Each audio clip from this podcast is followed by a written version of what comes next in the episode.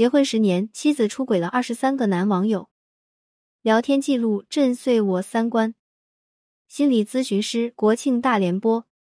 十六岁的时候，我做过一篇有趣的英语阅读理解，说一个女孩在征婚机构的电脑里输入自己的择偶要求，然后计算机为她提供了三个匹配程度的意向人选，分别是百分之五十、百分之七十五和百分之一百。文章到此戛然而止。有一个开放性的题目，请每一位同学为女孩做一个选择，并且续写女孩和意中人今后的生活。我选了百分之一百的那一个，然后描绘了他们的美满生活。回家之后，我问妈妈会怎么选，妈妈淡淡的说：“我选百分之五十。”我不解，问他为什么不选百分之一百，他笑了笑说：“过犹不及。”七百分之一百是圆满契合好吗？哪来的过？二十年后，我三十六岁了，结婚十年，儿女绕膝，工作光鲜，家庭嗯好吧，我那曾经引以为荣的。百分之一百圆满契合的婚姻已经满目疮痍，我被逼离。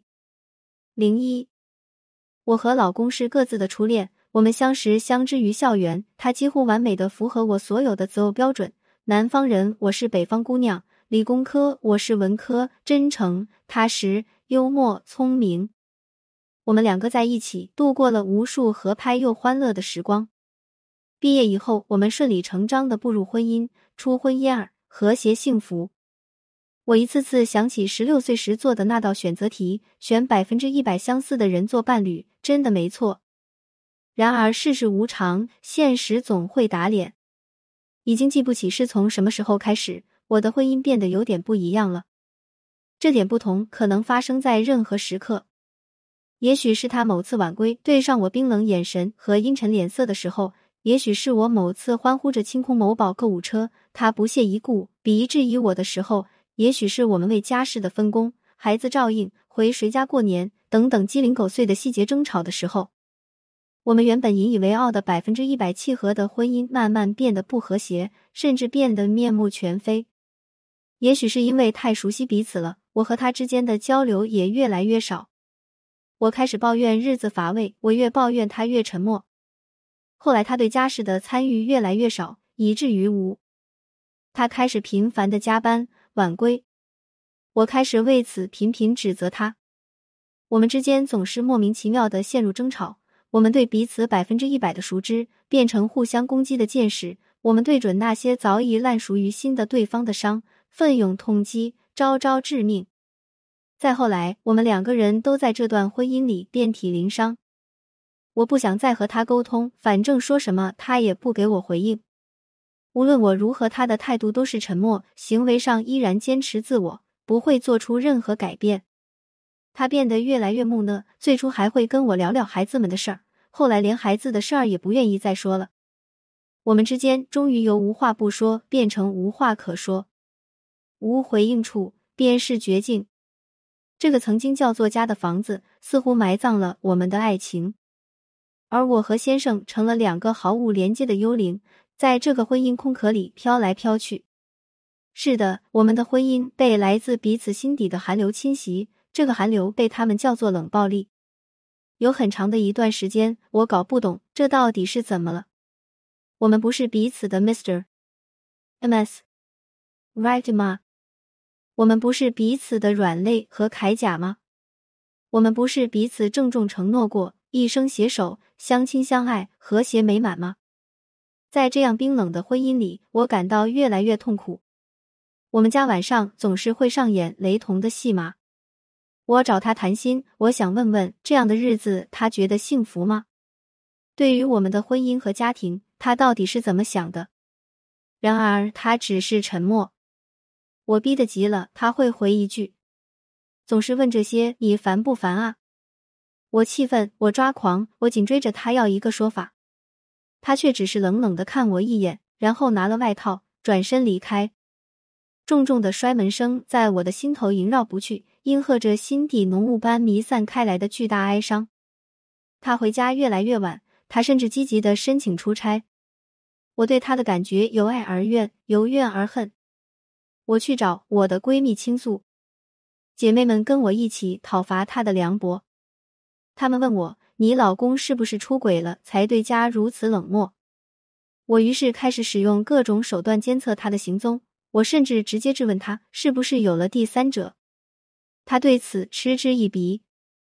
他说：“我对第三者不感兴趣，我只是单纯的不喜欢留在家里，因为我感到压抑。你不要总是疑神疑鬼，你这样我更不乐意在这待着了。”我愤怒无助，又感到滑稽可笑。是的，我相信他没有第三者。如果真有个第三者，倒还好了，那么至少可以说明他是有血有肉有欲望的。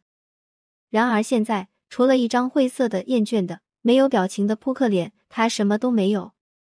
我开始各种自救，我去找我的公婆，跟他们报告老公在家的种种劣迹。婆婆和公公端坐着，任凭我哽咽哭诉，一言不发。这场景像极了我家每晚上演的戏码。末了。婆婆打着哈哈对我说：“谁家过日子不是这样啊？他是个男人，出去赚钱养家也不容易，咱们女人多让着点儿。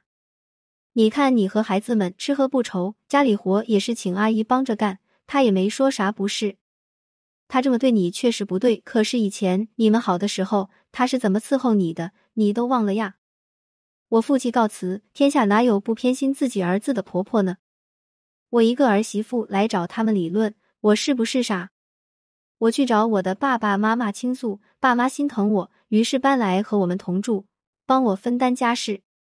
看着老公对家对我和孩子们的疏离，我妈很不高兴，她深入浅出的教训老公。老公气不过，又说不赢，一气之下扔下一句：“你们在我的家里容不下我，好，我走，我把这让给你们。”然后他甩手出了家门。哎，这个情形真是越来越乱了。后来消了气的老公又回来跟我爸爸妈妈认错，爸妈没说什么，收拾行李直接回家了。我和老公之间又恢复到之前的状态，我们默契的达成某种共识，绝口不提之前家里发生的那些激烈争吵。然而我知道，我们的心比之前更远了。压抑、郁闷、无可奈何又无处倾诉，我整个人简直崩溃了。我渴望重新得到老公的关注。但是他仿佛再也不会转过头来看我一眼，这让我觉得，在他心里，我简直什么都不是，或许都不如一袋垃圾能入他的眼。零二，我整个的心乱了，我开始在网上与各种异性聊骚，排遣我的寂寞。渐渐的，我把那些线上的暧昧发展到线下，喝茶、吃饭、看电影、出去玩儿。我用新的激情刺激我麻木的心脏。也许我还在幻想着，如果知道我有了新的恋情，我老公是否会重新看我一眼呢？也许是无意，也许是有心，机缘巧合，我的事情被老公发现了。那个时刻，我的心仿佛一下子释然了，不带丝毫恐惧。我抬起头，直直的望着他的脸，那是我熟悉的、挚爱的一张脸啊！此刻，我多想看到他的慌张和愤怒，但是什么都没有。他依然沉默，依然是近几年来惯有的镇静。这该死的镇静。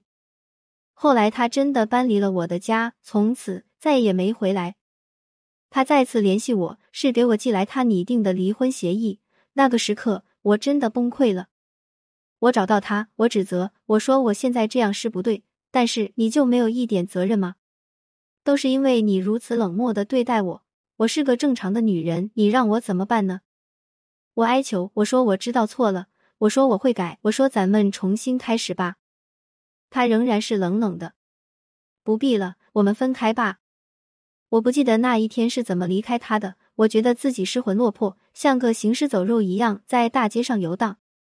零三，或许真是天无绝人之路，偶然的机会，我在网上遇到了信之。我了解到平台对于在感情生活中受挫的用户有专属陪护的服务。我像是溺水的人，发现了救命稻草。我申请了情感陪护服务。我的专属陪护群里有两位老师为我提供情感咨询服务。首次咨询之后，老师们为我量身定制了提升解决方案，包括一个月五次的深度咨询，随时的情绪安抚与计划推进。咨询师跟我探讨改进方向、修正目标和策略，陪护师监督我方案的落实。三个人一件事，三十天，我浸润在陪护空间，渐渐感受到这个空间的友善、真诚和治愈。我渐渐的卸掉对陌生人的防御，心甘情愿的、勇敢的、坦诚面对自己的内心。通过前期对我个人状态、婚姻状态的评估，经过短短一周的调整，我就发现，原来我是可以管理好自己情绪的。原来我老公他内心也背负了很多我未曾发现的负担。原来我们千疮百孔的婚姻还有修复的可能。结束了情绪调整和认知调整。我的陪护工作进入婚姻修复的实战阶段，我约老公出来跟他坦诚的交谈。我使用在陪护中学习到的方法跟先生沟通。这一次，我惊奇的发现他竟然不再像以前那样冷漠了。他不但认真的听我在说什么，甚至还能给我一两句回应。他这个表现让我太意外了。自从和我的父母发生争执以后，我们两个人之间的交流。就只有两个模式，要么沉默，要么吵架。回到陪护小组，我和老师们复盘了我们的对话，老师们肯定我的表现，继续指出我可以改进的地方，并且规划了下一次和他约谈的目标。有了这一次的成功经验，我对接下来和他的沟通充满了信心。毕竟我们曾经是百分之一百契合的呀。他虽然表面冷漠，但我能感受到他内心对我亦有的温柔和愧疚。果然，我们新一次的交流简直是有了突破性的进展。他跟我说了很多自己对婚姻的思考，并且答应慎重的考虑是否给彼此更多的空间和机会。当陪护结束的时候，老公重新搬回了我们的家，我们的关系并没有和好如初。我们只是小心的尝试着重新开始，毕竟我们之间曾经有那么契合的美好的过往啊。做这篇分享的时候，我和先生的婚姻仍然在修复之中，偶尔我们还会有冲突，但是和以前不同的是，我们都会迅速的做出调整，然后相视快心一笑，重新去面对蝇营狗苟的生活。说实话，在接受情感陪护之前，我并不相信一个月能够给我带来怎样的改变。我那时只是觉得自己实在没有办法了，情感陪护只是我慌乱中能够到的一个抓手。然而一个月后，我重新认识了自己，认识了亲密关系，重新学习如何去经营我们的婚姻，重新为自己找到了通往幸福的路。现在我知道了，这世间也许有百分之一百契合的两个人，但却永远不会有百分百契合的婚姻。滋养自己，滋养对方，滋养关系，是每个人一生都要修习的功课。亲爱的姐妹们，如果你正面临生命的困境，可以去试一试组建你自己专属的情感陪护小组，请老师们在你心里播撒关爱和祝福，请他们启动你内在的智慧和力量。陪护小组里流动的爱会在你的生命里生根发芽，滋养你的生命。你会感到自己似乎由内而外正在焕发勃勃生机。点击下方添加星标，不再错过潘幸之。点阅读原文，潘幸之和团队为新同学做一次免费情感分析。感谢您关注潘幸之，有婚姻情感问题可以私信我。